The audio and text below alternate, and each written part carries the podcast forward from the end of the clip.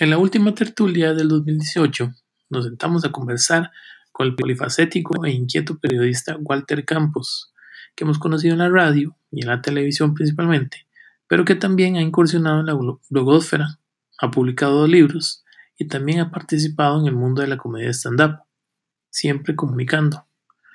¿Qué le queda pendiente a Walter por hacer? Y más que todo, ¿cómo empezamos a hablar sobre contar historias? Tertulias recomienda la suscripción a Delfino Más. Aproveche nuestro reporte en audio y entérese de qué está pasando como solo delfino.cr se lo puede contar. Ingrese a delfino.cr barra inclinada suscríbase y aproveche todos nuestros beneficios. Información a la medida en delfino.cr.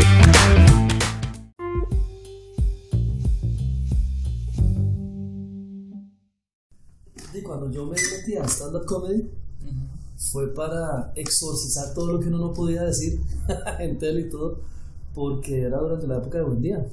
Entonces, si había un programa correcto, era Buen Día, imagínate. ¿Eso fue hace cuánto? ¿2000 qué? ¿2010? Yo estuve del 2010 al 2000. No, mentira. Yo ahora en febrero cumpliría cuatro años en Visitas Estrellas. Y estuve cinco años en Buen Día. Bueno, es bastante. Ya pasó hace, hace bastante tiempo. Ah, no para y pasa el tiempo. Entonces, el, el, el stand-up salió precisamente por la necesidad de hacer algo diferente o algo completamente opuesto a lo que sea. Bueno, no, llegó por accidente porque más bien Gustavo Peláez, que organizó la Liga de la Comedia, dijo, o sea, él me conocía de antes por la radio, pero yo estuvimos juntos en la radio. Y él sabía que Walter normal no es Walter. no es el Walter de todos los días. No es el Walter que de, con el guion y todo el asunto, que que la tele de la tele abierta es mucho más ay Dios guarde decir X o Y cosas. Él conocía la parte machuca entonces él estaba buscando como un host para la Liga de la Comedia que era el Jair y, en ese momento creo que el Jair estaba. Ah, pero, no, y cuando vos sos anfitrión de un show de stand-up tienes que tirarte también ahí tus chistes para mantener a la gente ahí caliente entre cómicos y todo y comencé a hacerlo y yo, uy, más, pero eso me gusta todo. Como a la segunda yo le dije, no, no, yo voy con rutinas. Y era liberante, más bien me pasaba de, de liberado porque era riquísimo poder decir en un micrófono y un montón de cosas que solamente para compas y, y todo está reservado, ¿verdad? Sí, que, que, normalmente es como, es que el, periodista tiene que tener su voz, digamos, empezando por ahí, es periodista. Creo que cuando uno se sube a un micrófono, un micrófono frente, en un modo estándar, es la persona, no tanto la profesión, sino la persona. Sí, sí, de hecho amigos, eh, actores y actrices me dicen que no se animarían a hacer stand porque todo lo que ellos hacen lo hacen detrás de un personaje. No son ellos. No, digamos, por ejemplo, Mauricio Storro, un gran amigo, ese mae jamás es como Morgan, el mae es todo tímido, todo correcto, todo buena gente. Pero con Morgan el mae se desinhibe y todo. Y él me dijo una vez eso, que es que tenés un personaje, cualquier cosa es un personaje, ¿verdad? en el stand-up sí sos vos, aunque también adoptas un personaje. Para, hay toda una hay toda una, una ciencia y todo un método detrás de hacer stand-up, eh, teorías, libros, estructuras, es una cosa muy compleja. Y sí existe un personaje. Hay gente que llega y es el típico mae que odia todo. Entonces, mae pasa puteado todo el tiempo y esa es la, la, la comedia. Entonces. Como George Carlin, que uno notaba así como ese. Carlin es buenísimo. Es, ese agrio, digamos, que ya por dentro el mar. Ese odio. ese odio, digamos, sí, sienten. sienten sí, sí, de los viejos George Carlin era uno de esos. Pero bueno, y siempre hay máscaras, siempre hay posturas.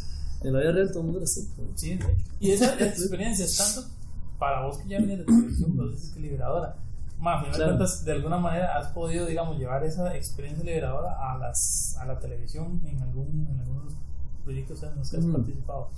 Es curioso porque los proyectos donde yo estoy nunca han sido como muy... ¿Cuál es la palabra?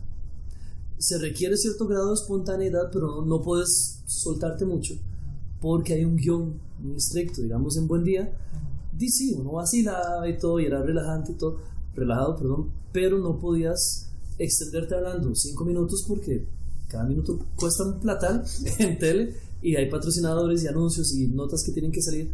Eh, entonces sí, es como relájese y suéltese, pero con medida, ¿verdad? Ciertamente muy cuidado en el lenguaje y todo lo que tenía que ser. Y en Siete Estrellas es todavía menos posible hacer eso porque vos lees la nota, la presentás y ya. No es como que estemos hablando y conversando. O profundizando la nota. claro, claro. Entonces, ¿sirve? Sí, porque uno, uno se suelta más, pierde cualquier atisbo de, de miedo que hubiera tenido. Pero no es como que uno lo ponga en práctica para desarrollar algo en tele porque no, no han sido el tipo de programas. ¿ves? De hecho, la gente me conoce y tiene la imagen de Walter muy serio. muy serio. Eh, ya mis amigos no, obviamente. Ellos, ellos dicen, no, ese no es, ese, no es Walter. Sí, sí, y no es que uno mienta, simplemente uno se, se ajusta, ¿verdad? Y ya, o sea, a lo, a lo último en el stand-up había gente que, al principio sí, había gente que se quedaba como, ¿qué? ¿Se me dijo eso? ¿Cómo?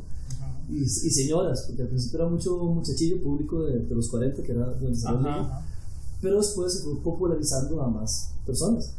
Ya llegó un punto donde yo estaba en el escenario y yo veía señoras y señores y yo, Amas, ven buen día. Es- Esto ya ven buen día. Aquí ya no Este es el, el público meta del programa. Y, Sí. y a veces lleva la señora, ay muchacho, pero usted habla así.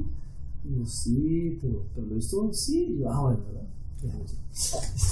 Inclusive yo de estos, hablando con un compa de la oficina del man, me decía, mae, sí, ese tipo, Walter, yo, yo no sabía que ese muchacho es estándar. Yo, en serio, me dice, sí, sí. Sí. pa".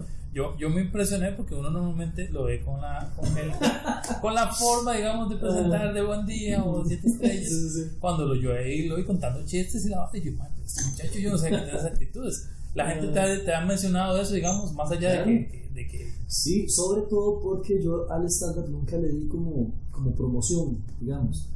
Eh, al principio yo decía, "Mae, yo lo hago, es en un bar de noche, la gente paga por ir a ver, todo el mundo sabe lo que va, perfecto. Nunca utilicé el canal como un trampolín de decir, madre, tengo un stand-up, vayan, eh, véanme, háganme una nota, háganme un esto. Siempre lo, lo mantuve muy separado, ¿no? Es que. Sí, porque Y sí, sí, de hecho fue como una cosa ahí por debajo, en serio. Ya con el tiempo había eventos donde la gente llegaba a verme a mí o, o preguntaba si yo iba a estar y eso para uno es un honor tremendo. Pero vieras que sí, siempre lo mantuve muy separado de, de la parte pública eh, que tengo. Sí, porque ya eso es, eso es incluso otra faceta tuya, que esa es una de las cosas Sí. que, que vez la, la, la, la- gente sabe o ve Walter en televisión, ahora ve Walter en stand-up, has hecho radio, Claro, sí, has escrito, has, Ujú. eh, digamos, en blogs, ya tenés libros Dos, sí. y eh, ¿qué más? ¿Qué más hace Walter? Las traducciones, bueno, Sí, interpretaciones. interpretaciones, sí. Sí. Eso es lo que te iba a preguntar Sí, también, porque haces interpretaciones y uno dice, ok, digamos, ese muchacho, ¿qué- ¿qué más no hace? Pregunta, Eh, ¿qué, ¿qué te gustaría hacer que ahorita no haces en este momento? ¿Qué me gustaría hacer que no hago ahorita? Hmm, hmm. Actuar. Ajá. Actuar. Yo, de hecho, desde chiquitillo me ha llamado mucho la atención, pero, o sea, yo no soy quien para hablar de los motivos de otras personas, pero en mi caso, la inquietud por actuar no es de ser famoso o algo, sino que me, me apasiona y me parece increíble construir un personaje. Y yo tengo amigos y amigas, actrices, actores, pero serios de formación, y es increíble. bueno, y yo he entrevistado a muchos actores también, y me encanta ver que más allá de la parte de, de pose o de participar en un proyecto, construir un personaje es increíble. Vos ves donde alguien, por ejemplo, llega y se encierra en un cuarto y dice, ok, ¿cómo hablaría mi personaje? Y fabrica un acento distinto, o, o que tendrá algún tic, o se vestirá de alguna manera, eh, o no sé, llevará el cabello así, o tendrá alguna palabra muletilla que utiliza demasiado, o me explico. Entonces, ver eso y ver cómo los directores también dirigen a los actores así, me apasiona. Por ejemplo, a, a mí, yo que soy enamorado del cine, eh, Michael Mann, el director, Claro. tiene películas como Collateral, este, la nueva Miami Vice, todo. él tiene una característica y es que los actores le dicen a él la universidad, a él, y se preguntan uno al otro, ¿qué? ¿Ya pasaste por la universidad, Michael Mann? Porque el mae, digamos que tu parte es de un asesino, no sé, como pasaba con Tom Cruise en Collateral. El mae le da a los, persona- a los actores un, un dossier, es todo un libro sobre la vida de su personaje, dónde nació, qué le pasó de carajillo, dónde creció, aunque eso ni salga en la película. pero es para que el, el actor tenga la vida completa del personaje metido y eras chusísimo. Entonces, claro. todo eso me encanta, todo eso me encanta. Porque al final de cuentas, no solamente el hecho de leer las líneas en frente de una cámara, sino es que esas líneas tengan sentimiento, que tengan presencia, que vos realmente creas que Contexto esa y persona, todo, que, sí. exacto, que esa persona que estás viendo en cámara no es el actor que vos conoces, sino es él, es el personaje. No, es una loquera. Y me encanta, me encanta. Vos ves, digamos, la, la jornada de Heath Ledger cuando hizo el Joker, Sí. que ahora está en un documental sobre el diario que él llevaba y como mucha gente dice que el personaje lo mató también, porque se sumió en un montón de depresiones y cosas serias para hacerlo. Riquísimo. Y eso, eso es el- entonces el pendiente que tienes ahorita, actor, ¿El qué? el pendiente. Vieras que sí me gustaría. Igual me han ofrecido varias cosas. Por ejemplo, eh, me han- bueno, he hecho sketches en un programa acá y allá, eh, más como uno mismo que otra cosa, ¿verdad? Eh, me han ofrecido horas de teatro también, Ajá. pero vieras que soy muy respetuoso de el, del oficio del actor y se lo he hecho saber a amigos y amigas actrices. Y digo, "Mae, eh, no me gustaría ser el típico madre de que, uy, sí, quiero abarcar todo y entonces me lanzo. Quiero hacerlo, me gustaría hacerlo, pero mm, me gustaría también como llevar un poco de instrucción antes, por lo menos para... para... Sí, como para respetar un poquito la progresión, como dicen más Sí, no, no, Y es que es- sí. no, es una profesión, no es una profesión fácil Mm, y uno sabe que, porque hay mucha gente que dice, nada más se pones a leer. No, no, Exacto. jamás, jamás. O gente que, no voy a mencionar nombres ahí, sí, pero gente que solo por salir en tele de repente ya sale en una película y, y, y ya le ponen actriz. Y no. A menos que sea natural, que, que hay gente que lo es. Eh, a mí una vez me, piropearon después de que me vieron haciendo un- un- una obra pequeña, ¿no? Eh, decir Lisandro, y me dijeron que, que lo era. Esta persona me dijo, mira, yo te vi, este, y yo, bueno, no hay que creer ni todo lo bueno ni todo lo malo que dicen de uno, pero se le agradece. Se, se tiene en cuenta en eso. ok. se le agradece. Va a tomar en cuenta eso, porque vez yo no lo estaba viendo, que esa es la parte curiosa, que inclusive eh, a veces a la gente le pasa que tienen ganas de hacer algo y no lo hacen porque tienen un prejuicio o porque le han dicho no que van a decir de esto, que van a decir de lo otro. Ujú. Vos, vos cómo has, has visto, digamos, el, el, el hecho, digamos, ahora que estamos hablando del, del tema cine, aquí en el país uno ve mucho eh, Ujú. actor que ya poco a poco ya uno empieza a notarlo más, más allá de lo que se ve en televisión porque ya salen películas. Entonces, ¿cómo has visto la evolución del cine eh, a partir, digamos, de empezar pequeñito y ir poco a poco creciendo? Porque el país, estamos en pañales en muchas cosas, Muchísimo. en muchísimas, pero poco a poco ahí se va, por algunas se tiene que empezar. Ok, tocaste un tema que me encanta, ¿verdad? Entonces, pero para no gastar la hora y media contestándote eso, yo siento que el país eh, técnicamente está en capacidad de hacer películas que se dan taco a taco con muchas del extranjero. Aquí vos ves la fotografía, eh, hay excelentes profesionales este, en el campo de, de la fotografía acá. Em, contamos con los mismos recursos en cuanto a cámaras y software y todo que en muchos lugares. De hecho, vos ves muchas de las películas y se ven muy bien, se ven muy bien. Donde pienso que Costa Rica todavía no lo logra son los guiones. Costa Rica y Hollywood, la verdad, o sea, no es algo... Sí, no- no es más nuestro. El cine en general eh, carece de buenos guiones muchas veces, o el cine masivo, o el cine popular, que debería ser lo más, no sé, lo más básico, ¿verdad? Como, vamos a encerrar este tema en, una, en un lugar para que durante tres días llegue y haga un guion buenísimo, o sea. mm. Em, en eso sí hay que profesionalizar más todavía. Se ha democratizado el cine porque ahora cualquiera puede hacer algo, hacer algún proyecto audiovisual desde con teléfonos, que no le quita mérito, hasta con cámaras o lo que sea. Eh, por dicha, entonces ya tenemos más gente haciendo un cine. Antes era una noticia cuando había una película nacional. Uy, hay una película y todo. Ahora, más trabajando en el programa que trabajo, mae, cada mes te llegan con. Ah, es que es una nueva película. Y yo, ah, en serio. De veras. De, de veras, y hay otra, y hay otra. Y yo le había que rotar, no salió. Sí, sí, en serio. Eso es bueno, eso es bueno. Nos hace falta de madurar en guiones, en, en muchas cosas. Hay grandes actores también acá. eh, y los directores que hay, siento que, y como todo director, tienen que ir por un proceso de maduración. ¿verdad? Nadie comienza siendo un director brillante. Claro. Bueno, casi nadie. Casi nadie. No sé. Siempre hay excepciones. Que eso, es, que eso es inclusive algo que vos has tenido la oportunidad de conocer mucho director y mucho actor Claro. que eh, realmente son un ejemplo que a veces sí, hay algunos que lo tienen de, de nacimiento, otros que Sí. lo van aprendiendo y quizás eso es algo como, como ejemplo a- que se pueda utilizar acá. De esas experiencias que has tenido Ujú. eh, entrevistando gente que se encarga de o, o vive de contar historias, Sí. ¿cuál ha sido el, el- quizás el que más te ha impresionado?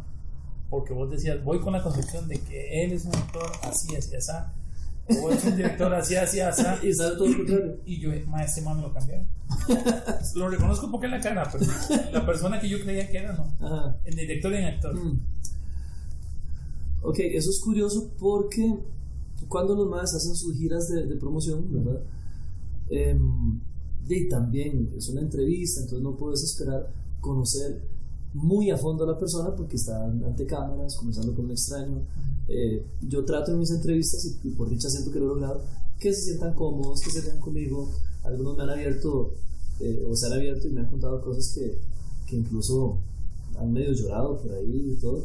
Entonces, es, es, es difícil responder la pregunta, porque uno no puede pretender conocerlos en un espacio tan corto y usualmente son muy fieles a su imagen pública. Entonces, uno es como el tipo, sí, interesante, no sé qué. En las entrevistas también se comporta así un toque hasta que comienza a entrar un poquillo en confianza.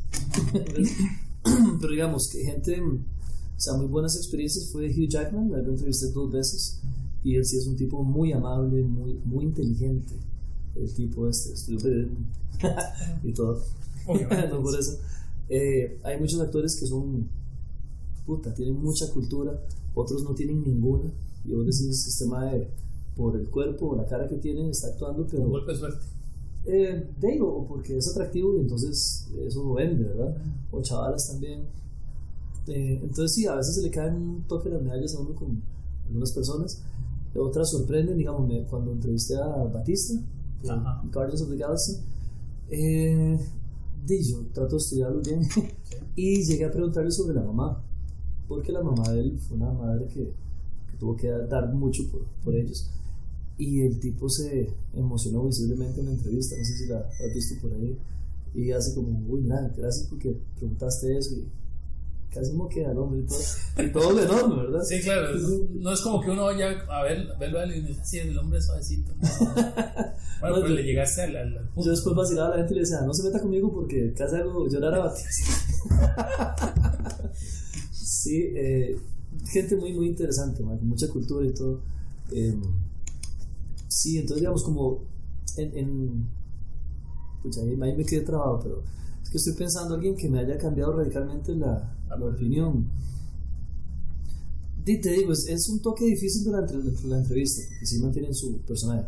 Ya después en fiestas que hemos estado por ahí con, con gente, Ujú. ya los ves comportarse de otra manera y, y uno dice, ay, sí, son personas. Sí, sí, sí.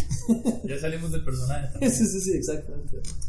Ahora, vos, vos creo que de toda esa experiencia has tenido mucho chance, y eso es algo que también ahora, ahora mencionamos al inicio, de poder participar en, en actividades que tal vez a la gente, eh, digamos, o, o retos importantes cuando se refiere con el tema del cine a la parte de interpretación, digamos, cuando están en un evento como los Oscars, eh, los, ¿qué otro más?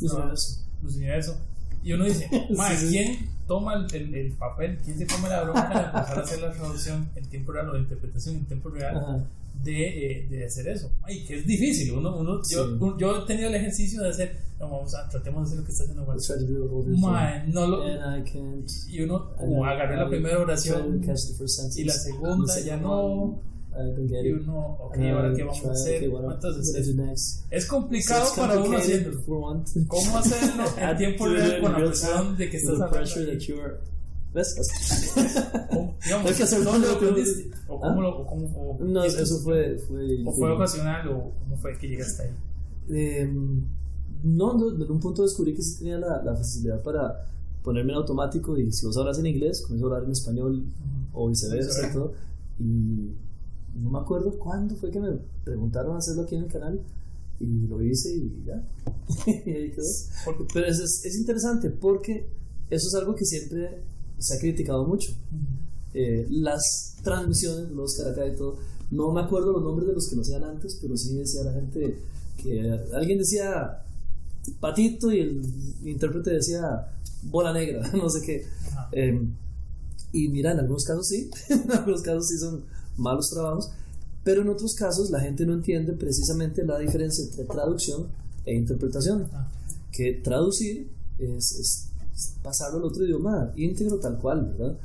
Interpretar es presentar la idea de la, de la, la idea que la persona quiso decir de manera que quien te está escuchando en el otro idioma lo capte y lo entienda. Pero no es una traducción literal. ¿Por qué? Porque hay frases que no las puedes traducir literalmente.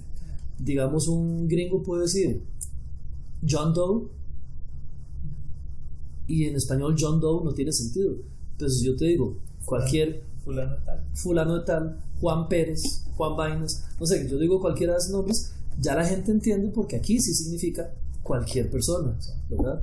Eh, entonces hay chistes, frases y todo que uno no traduce literalmente porque si no la gente no la entendería. Entonces uno tiene que agarrar el sentido y brindar ese sentido. Entonces eh, me ha tocado a veces que me han puesto a la par traductores o traductoras que han llegado con un aire muy crítico. A decir, sí, es que yo vi que dijiste tal cuando el maestro tal. Y a la hora de que comenzamos a traducir, se han trabado porque, porque es distinto. Sí, ¿cómo, cómo, trasladado la idea o el sentido de lo que me estaba Traducir chistes, madre. Traducir chistes es. Los Oscar últimamente son así, madre. Madre, sí, muchos chistes. chistes eh, digo, y, hay, y hay, algunos que son muy elevados porque es un contexto totalmente diferente al uno. Son escenarios mundiales, sí, estamos de acuerdo. Claro, Pero es que el contexto, digamos, si es, si es un europeo el que te lo está diciendo, si es un gringo que te lo está diciendo, un latino en inglés, ya como 100 pesos. Sí, sí, sí. Entonces, digamos, la gente que sabe inglés y escucha al Mae hablando por debajo, sabe que algunas palabras no son las mismas.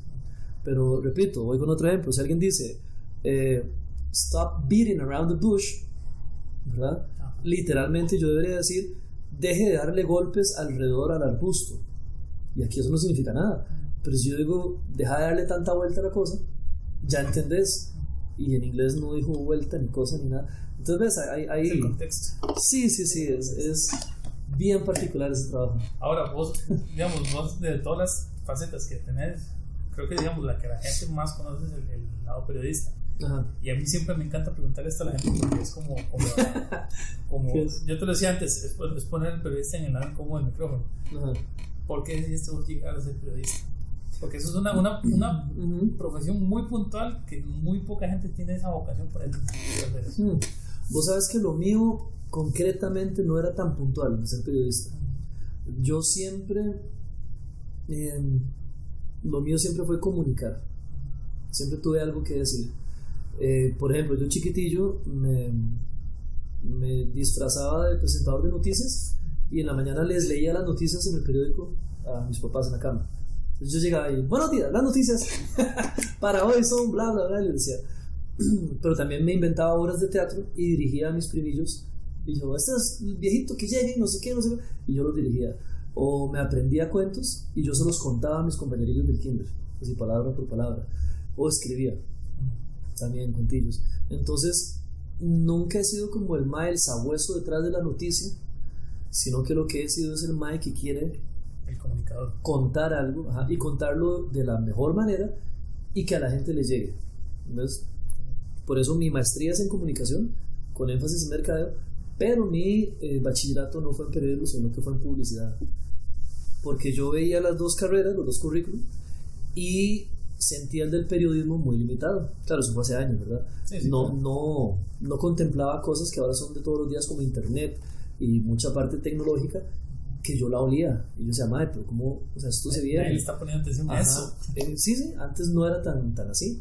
En cambio, en publicidad ves mucha producción y veías paquetes de diseño y, fotografía y también la parte escrita. Eh, audiovisual. Audiovisual, sí, en periodismo se tocaba, pero lo sentía más profundo en publicidad. Entonces yo dije, estudio esto no para trabajar en una agencia, sino porque sirve para comunicar mejor. Y después ya saqué la maestría para, centrarlo bien en, comunicación.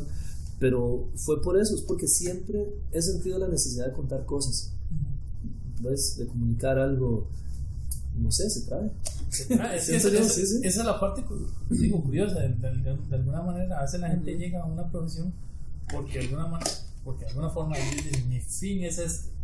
¿Cómo llego a eso? Ok, tengo que pasar por todo esto primero, que normalmente no me gusta, pero voy a llegar a, esa meta. Tú ya era comunicar, contar historias. es que me apasiona comunicar porque primero uno se expresa y después que esparcís conocimiento y también ayudas muchísimo a la gente. Yo, yo tengo una, una obsesión por, por ayudar, digamos.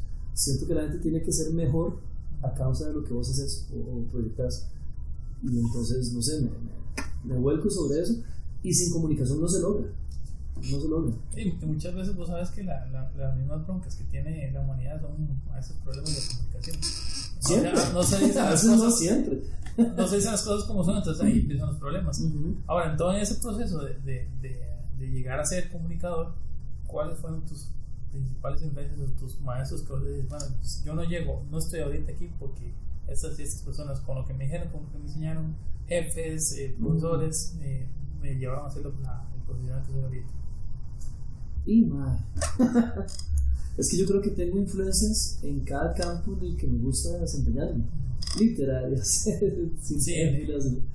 sí, pero yo, yo creo que lo, lo, lo mejor que me pasó a mí fue tener los papás que yo tengo sí, bueno, mamá ya no está, pero siempre, más lo mejor que yo pude ver reflejado en la gente eran características de ellos, ¿verdad?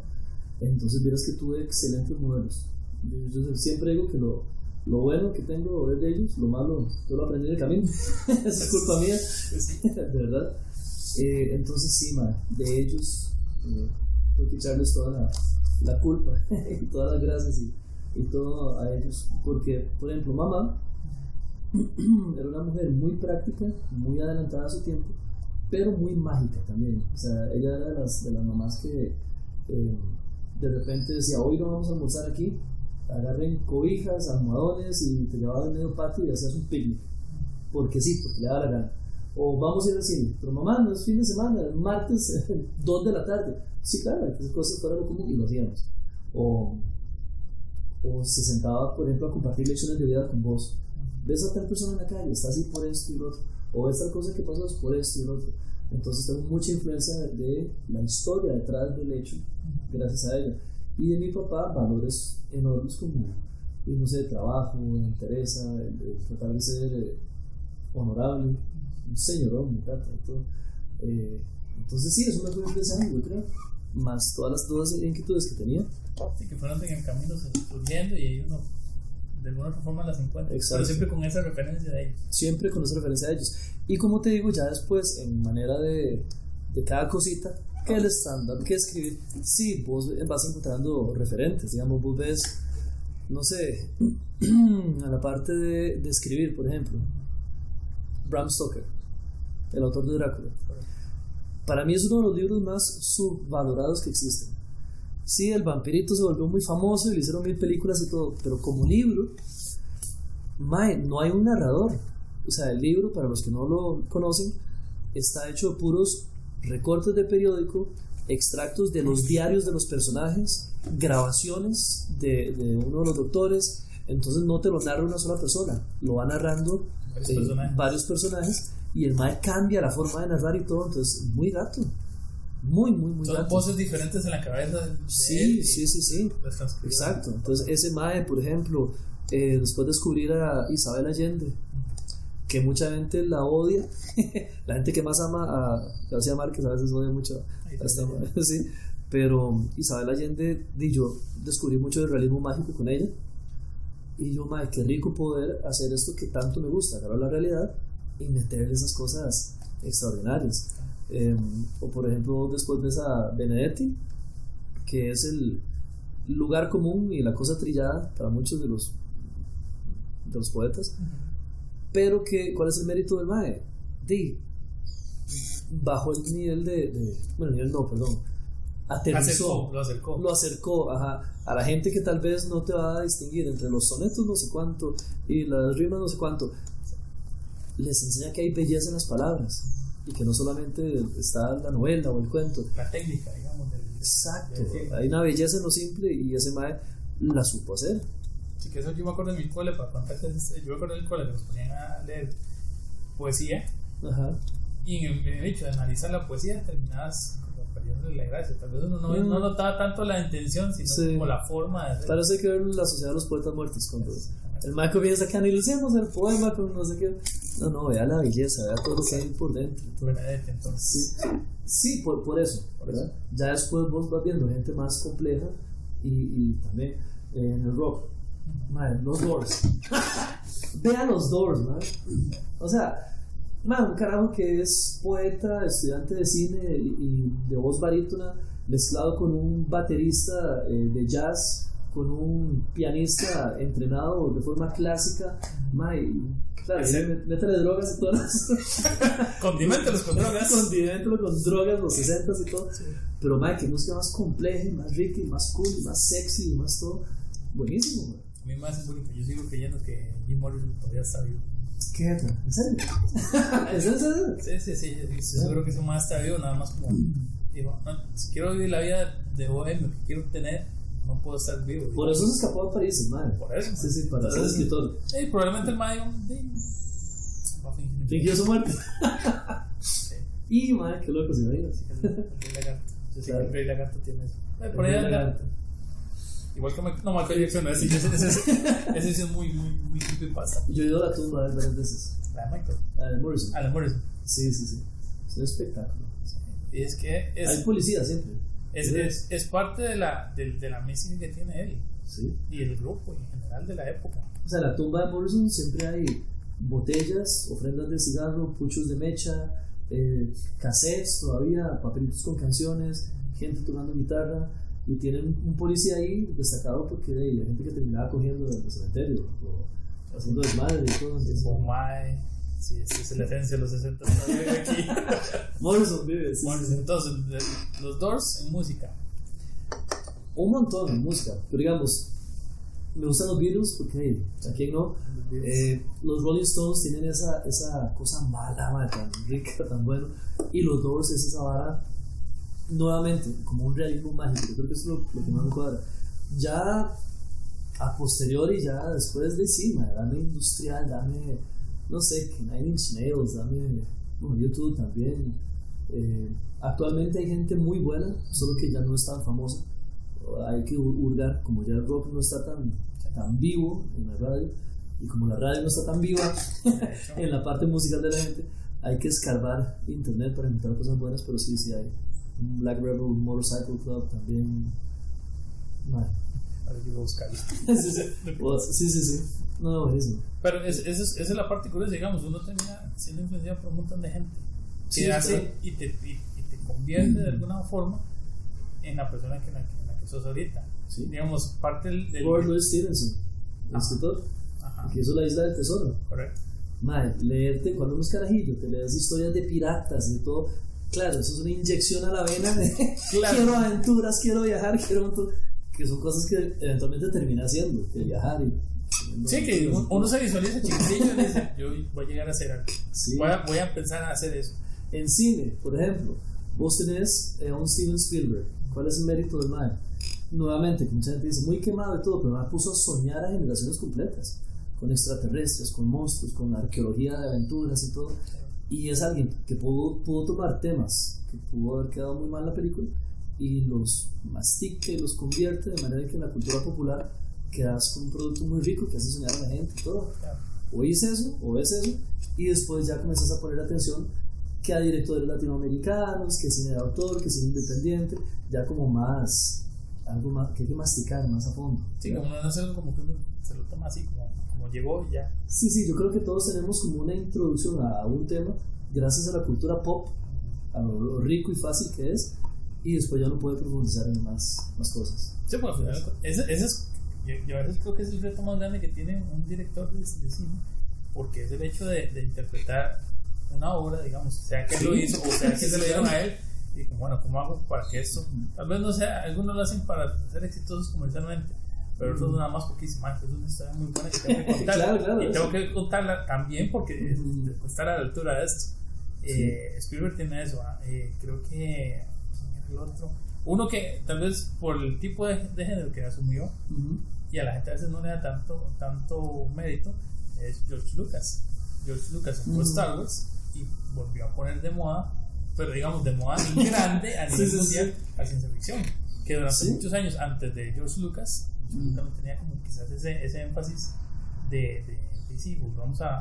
él- según lo que él, él decía, yo quería darle a mi generación o a la generación de ese momento Claro. la mitología que a mí me dio Es- Gordon, por ejemplo. La Es mitología. que por eso fue que el MAE eh, surgió tan bien, porque no era nada más explosiones y rayos y todo.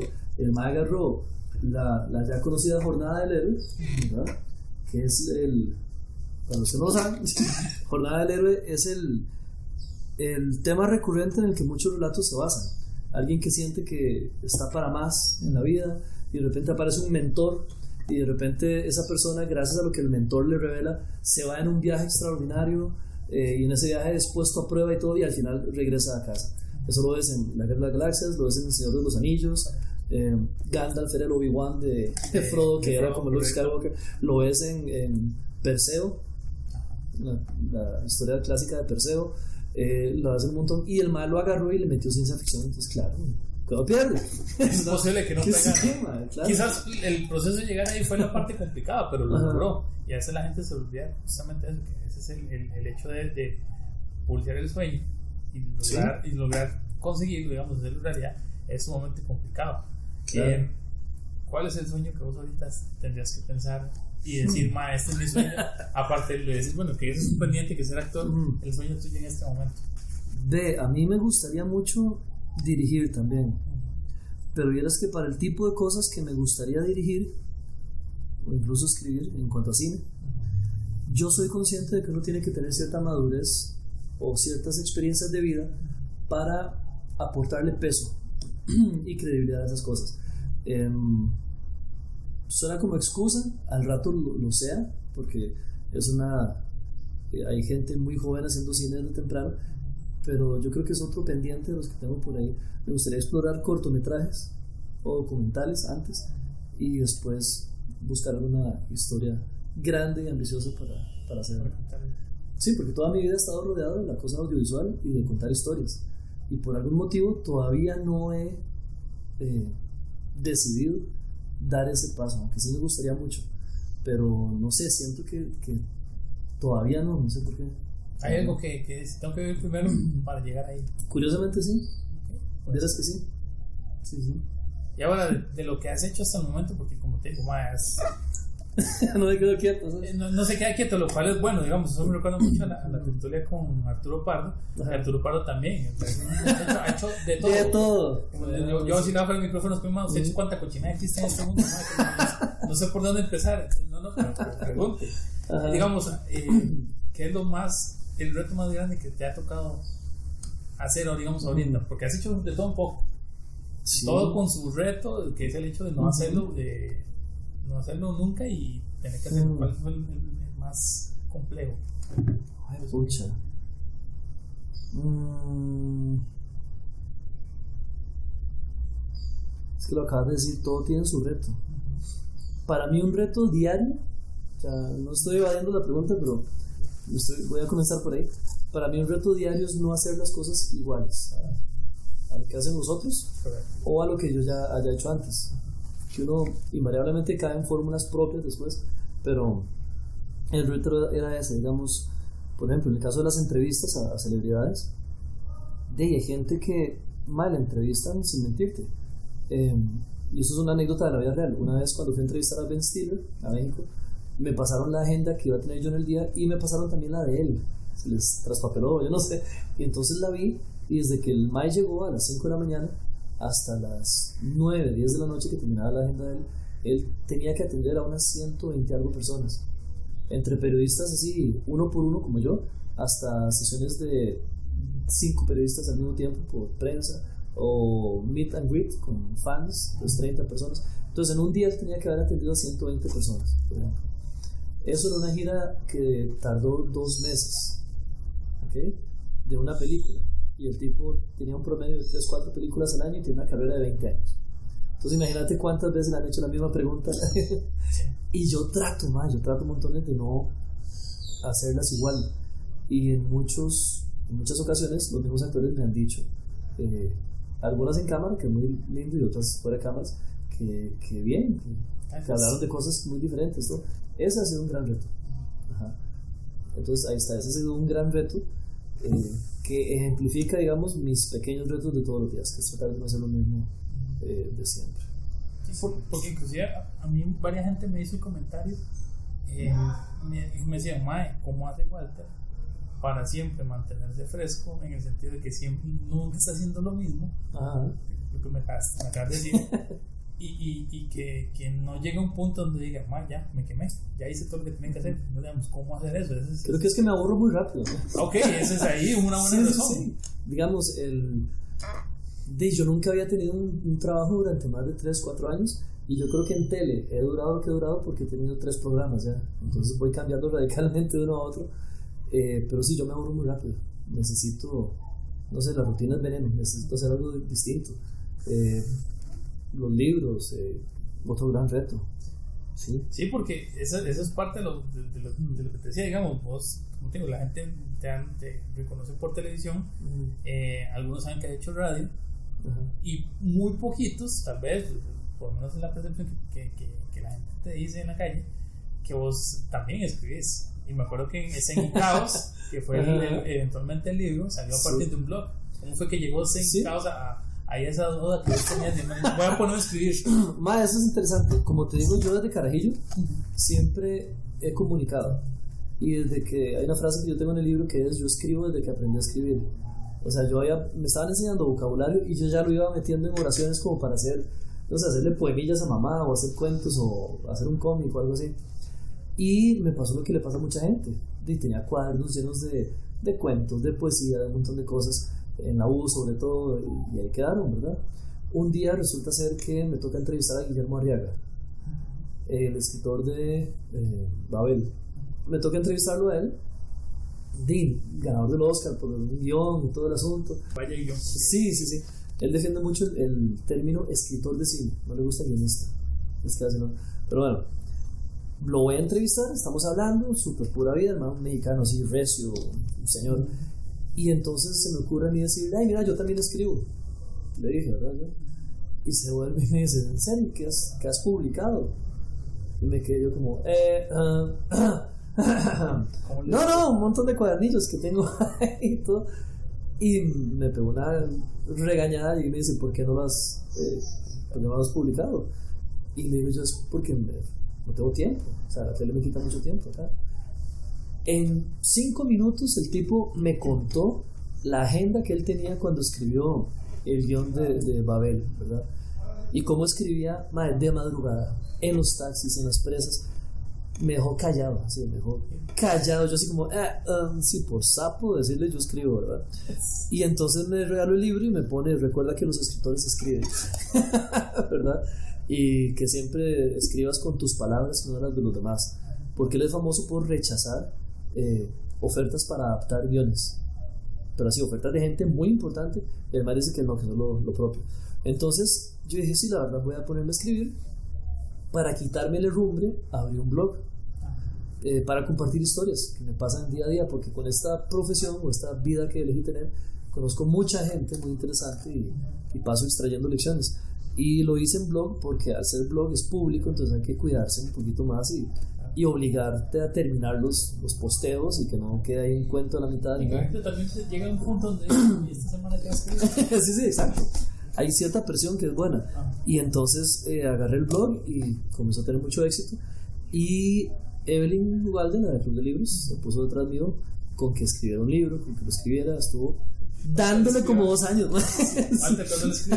Exacto, y yo, sí, sí, claro, qué bueno, sí, sí, claro, qué bueno, pero quedan esas metas que uno no le pone ni tiempo, ni fecha, ni nada, y entonces, madre, se queda, las cosas así quedan en deseos, no en metas. Y un día Evelyn me dijo, vea, la Feria Internacional del Libro es tal fecha. Si usted quiere tener su libro para la fecha, tiene que tenerlo listo para tal otra fecha, para hacerle la revisión y todo. Y donde me pusieron fechas, madre, fue como la inyección. Yo, ok, madre, hay que hacerlo y todo. Y me mandé a, a hacerlo. Y ya el segundo fue más, eh, más libro, menos blog, porque ya no era en internet, nada. Por dicha, es que me siguen pidiendo ambos libros, se siguen agotando en las librerías, yo muy feliz. Y por dicha hay gente que ha llegado por el libro Y de repente dice, ay, pero usted también está en tele. Y yo, qué bien, viene por el libro. y no sabía, ¿verdad? Es como, ay, usted este también, no sabía, qué bueno. Sí, eso es un gran halago, porque al principio mucha gente decía, madre, te van a comprar porque sales en tele. Y yo, madre, no, tal vez tengan curiosidad, pero ninguna venta se va a sostener solo porque el madre tiene el tarro ahí en, en tele, ni que, ni que billete de mil para usar a todo el mundo. Si a veces no se sabe en tele, si no se, si no en tele, te toca producirlo. Sí, sí, sí. Y sí, también me pasó una vez que una señora llegó y agarró el libro y comenzó a leerlo, estaba en el puesto, y hace, ay, qué interesante, qué bonito, y se quedó viendo y me vuelve a ver, ah, es suyo, es usted, y lo volvió a poner y se fue bravísimo. Solo le caigo re mal a la doña. y entonces, este, dice, bueno, no le, le cayó bien el libro, pero no le caí bien yo. Todos tenemos, eso es algo curioso de, trabajar en medios, todos tenemos una, una, etiqueta, todos somos etiquetables. Vamos, alguien te conoce por primera vez y te ve y dice, madre, la camiseta, los zapatos, este madre es así, pa, pa, pa. Y eso ya sabemos por, por la programación neurolingüística, por un montón de cosas que ya han avanzado mucho, que dura, madre, milésimas de segundo en que la gente se forme una opinión tuya, ¿verdad? Al trabajar en medios es ponerle una, una lupa, eso se magnifica. Todo lo bueno y lo malo que puedas proyectar o que la gente cree ver en vos, se, se magnifica. Y tienes razón uno de depende. Es como. Esto es envidiable porque estoy con el plástico. Es, es, es, como una, una, como una ventana más grande a lo que vos sos y aún así a veces uno también guarda como esa distancia de revelar absolutamente todo, porque cosas que también uno se lo guarda para los compas, para la familia, para, los, este, para los amigos. y no es tanto que te la guardas, sino que tu trabajo tal vez no, no la presenta. Digamos, ¿cuántos abogados crees que corte se van a poner a contar chistes y decir palabrotas y todo? Sí, porque no es el momento ni el lugar. Sí, tal vez un cagón de buenísimos. Sí, tal vez era un cagón de risa en la cantina con los compas o lo que sea. Pero ahí trabajo, trabajo. Pues, entonces, Walter, ¿y qué vienen para, para el futuro? Porque ya, ya a, micrófonos hemos hablamos también de que, de que este tema de los podcasts también estaba de camino y me mostraste un proyecto antes. ¿Qué proyectos vienen de camino para Walter? Sí, Edwin ya nos estuvo curiosando eh. el proyecto. Ok, estoy muy bien, eso sí se lo decir. Muchas gracias. Eh, tengo como dos meses de estar llenando de contenido mi revista de cine. Es una revista digital de cine. Eh, mira, ya he hecho rifas, ya he eh, propagado en redes artículos y todo, pero ha sido como muy querido. sí. Es el pie en el agua, sí.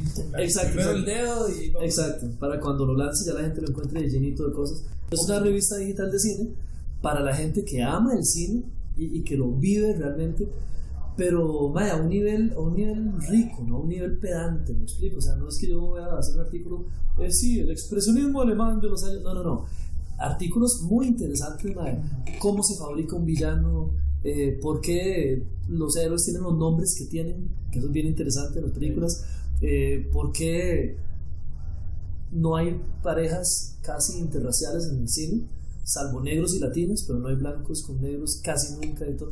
O sea, mae, hay un montón de temas, o el tema de la superioridad eh, blanca. que estábamos hablando fuera del micrófono, ¿verdad?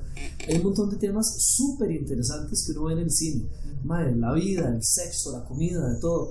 Entonces es para gente que de verdad uno puede hacer una referencia de cine y la van a entender porque, porque ven cine y aman cine, ¿verdad? Eh, por dicha he hablado con varios colaboradores a nivel internacional por viajar tanto con las entrevistas, estoy mucho en contacto con periodistas, escritores que cubren cine y tengo colegas como de unos 10, 11 países que ya me dieron el, sí para ser colaboradores de la revista, entonces eventualmente voy a tener artículos de, de eso. Y la revista es eh, en blog, está en redes sociales y va a tener podcast, como el tuyo. Vamos a ver, hola, tan bueno, ¿verdad? Y aparte de eso, un podcast que es así, no es revista, no es nada, es, es podcast, porque quiero, quiero entrevistar ciertas personas a las cuales se les pueden extraer lecciones, humor y un montón de cosas muy interesantes. Entonces, ese va a estar en la, la podcast fera pronto. ¿sí? Excelente. Y eso creo que, que termina ayudándole mucho, no solamente al, al, a la podcastfera, lo, estamos bautizando así, y existía el, el término, que pena, no lo sabíamos, pero esa es la ahora. sé que existía el blogosfera. Blogosfera, pero podcastera. Podcast. Podcast. Pero yo no sé si pegue porque no. Hashtag no podcast R. Ese es el Usted usa podcast R y ahí la gente le llega. Ok, ok. Este, ayuda montones al hecho de que estemos en, en generando más contenido de ese tipo, porque sabemos que hay muchas historias que terminamos eh, conociendo de las maneras que menos esperamos. Vos, por la, por la, posición que tienes ahorita, lo haces a través de la televisión, a través del, de, de internet, a través de tus libros, Ujú. y quizás eso creo que nos va a ver beneficiados a todos los que estamos en este tema del podcast, porque también sabemos que la gente está ávida de conocer cosas, de historias, y que generalmente siempre van a dar algo. Vos lo escuchás cualquier cosa en, en la televisión, lees un, libro, lees un, eh, un blog y aprendes algo. Creo que cuando uno termina com- compartiendo algo así, estás aportándole valor a la gente que lo escucha, que te lee. Y, Ojalá, esa es la meta, Y, esa es la fe, digamos, inclusive. Yo espero que mucha gente que en este momento está escuchando este podcast sepa y saque algo de todo lo que has dicho y que diga, "Madre, Walter tiene man, yo cómo no se me había ocurrido esa vara. y mucha gente me lo que, que eso es un, algo que yo agradezco mucho a los, a los oyentes de, de Ujú. tertulias, es que siempre algunos me han dicho, "Ma, ¿sabes que Lo que yo estaba escuchando ma, me llegó. Claro. Y, y me ha dado vueltas qué toda la buena semana. felicidad, ¿no? y- qué bueno que es así. Sí. Y yo espero que el podcast suyo también genere mucho de eso. Porque también Ojalá. la ventaja es que eh, a veces nosotros encontramos soluciones a los problemas del día a día en la lección de otro. Sí, incluso hace, hace un tiempo estaba escuchando a Simon Sinek Correcto. y él, bueno, es un usuario y también crítico de las redes sociales y la forma en la que ahora estamos fabricándonos nuestros propios mundos es impresionante. Mae, uno, mediante elección propia, determina quiénes lo ven o no en, internet, por ejemplo, quiénes te rodean, cuáles son tus amigos, y usualmente gente que piensa como vos, que va a estar de acuerdo con vos. Eh, las redes agarran los eh, algoritmos y dicen, a este más le gusta esto, le vamos a sugerir más de esto. Entonces vos terminas en un capullo de cosas que realmente no te retan mucho. Las disfrutas porque es lo que a vos te gusta, pero es una zona de confort. Las redes son una zona de confort tremenda, madre. Hay pleitos y todo, pero, pero madre, no te salís de eso. En cambio, exponerte a nuevas ideas y nuevas formas de pensar, eso es algo que, que se logra en la vida real. Y cosas como tu podcast, por ejemplo, si vos tenés a alguien y sale con alguna cosa que yo digo, madre, ¿cómo dijo eso? ¿Cómo se ¡Qué bruto! ¿Cómo se le ocurre? Pero, madre, me está retando, ya intelectualmente, me está retando a, a pensar distinto, a estar en desacuerdo. Que ahora hay un miedo tremendo a estar en desacuerdo, a, a ofenderse. No jodas, o sea, lo ofende. Bueno, aprenda de eso y lidie con eso en lugar de ser un berreo en redes. Sí. Bueno, ok, vaya, expreses en redes, está bien. Pero, mae, úsenlo. O sea, el- el mejor ejemplo está en el cuerpo.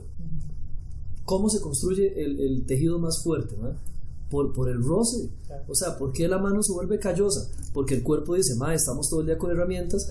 Que Hay, hay que reforzar esa parte porque si no nos lleva a candanga y, y este mae se va a herir y, y así crecemos. Intelectualmente y emocionalmente pasa, pasa igual. O sea, sin miedo, mae, expóngase a cosas, oiga gente de pensamientos distintos y, y es riquísimo. Claro. O sea, adelante con las tertulias. No, y, y eso sí, es igual podcast tuyo porque contigo son historias que uno va a encontrar. Ahora lo, lo que estaba mencionando, Esteban, inclusive Esteban Mora, que fue un invitado de las primeras tertulias que hicimos, hablaba sobre justamente eso, sobre, sobre lo que dicen en redes sociales, de que él le llama cajas de resonancia. Siempre escucha el mismo concepto y resuena mucho y siempre está escuchando eso. Y a veces, como te digo, el, el hecho de contar una, un- o permitirle a la gente que cuente su historia de vida termina ayudándola a también encontrar esos puntos donde dice, o sea, pero ¿por qué? ¿Por qué esto Sí. me está golpeando? ¿Por Sí, esto sí, me está llegando? Y en este momento me estoy preguntando cosas que antes no me preguntaba. Y yo creo que yo lo logro con tertulias y yo lo, sé que se lo vas a lograr con, con el podcast suyo. Creo que los dos, de alguna manera, estamos dándole la oportunidad a la gente de salirse de esa zona de confort. Qué rico, ¿verdad? Sí. Yo sé que la vida empieza donde termina la zona de confort. Entonces, Sí. Vamos mucho hacia ese lado. Y yo espero que, como te digo, que, que esas historias, que estoy seguro, y ya me estoy quemando por escucharlas, sin, sin haberse grabado todavía, este, le van a aportar a.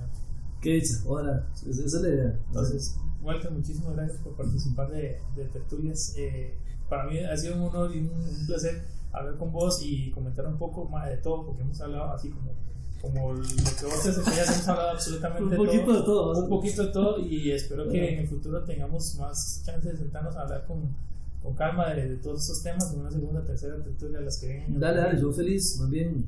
Falta tiempo siempre para terminar de hablar de un montón de cosas. cuando hay de cine, cuando es algo que te apasiona y te llena, a eso no, no hay tiempo que, que alcance. Tendrán que dar más podcasts. Entonces, más podcasts, Entonces, bueno, muchísimas gracias. Estamos hablando. Pura muchas gracias. Recordá que podés encontrar a Tertulias Podcast en Facebook, Twitter e Instagram como Tertulias CR y enviarme tus comentarios y sugerencias de invitados. También puedes suscribirte a Tertulias Podcast desde Spotify o iTunes. Y si usas la aplicación Anchor, se escribe A-N-C-H-O-R, disponible en el Apple Store y en Google Play, puedes dejar tu comentario en audio y lo estaré compartiendo al final de la próxima tertulia.